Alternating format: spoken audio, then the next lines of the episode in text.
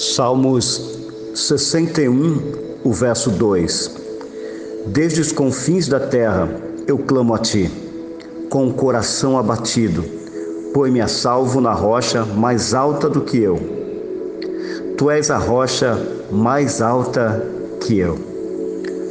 Talvez você já tenha ouvido falar na grande tragédia causada pelos tsunamis no Oceano Índico ocorrida no ano de 2004. Nele, milhares de pessoas foram pegas de surpresa e perderam a vida com a grande onda que devastou a Indonésia, o Sri Lanka, a Índia e outros países. Em nossa vida, às vezes também somos pegos de surpresa por grandes e avassaladoras ondas que dão contra a nossa frágil estrutura. São situações difíceis que fogem ao nosso controle. Onde nos refugiar nesta situação? O salmista dá uma resposta válida para os nossos tempos de abatimento e sofrimento. Confiarmos na rocha eterna. Sim, Jesus Cristo é a rocha mais alta que todos nós. Se estivermos seguros nele, ainda que venham ventos, tempestades e terremotos, ele nos colocará a salvos em si mesmo. Não temas, Deus está contigo sempre. Firme-se em Jesus Cristo. Seja qual for a dificuldade que esteja enfrentando, Deus é todo-poderoso.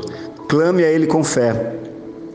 Ore e peça ao Senhor Jesus que te sustente durante toda a aflição. Não fique abalado, confie em Deus. Busque e se fortaleça através da leitura bíblica e da oração constante. Deus presente está.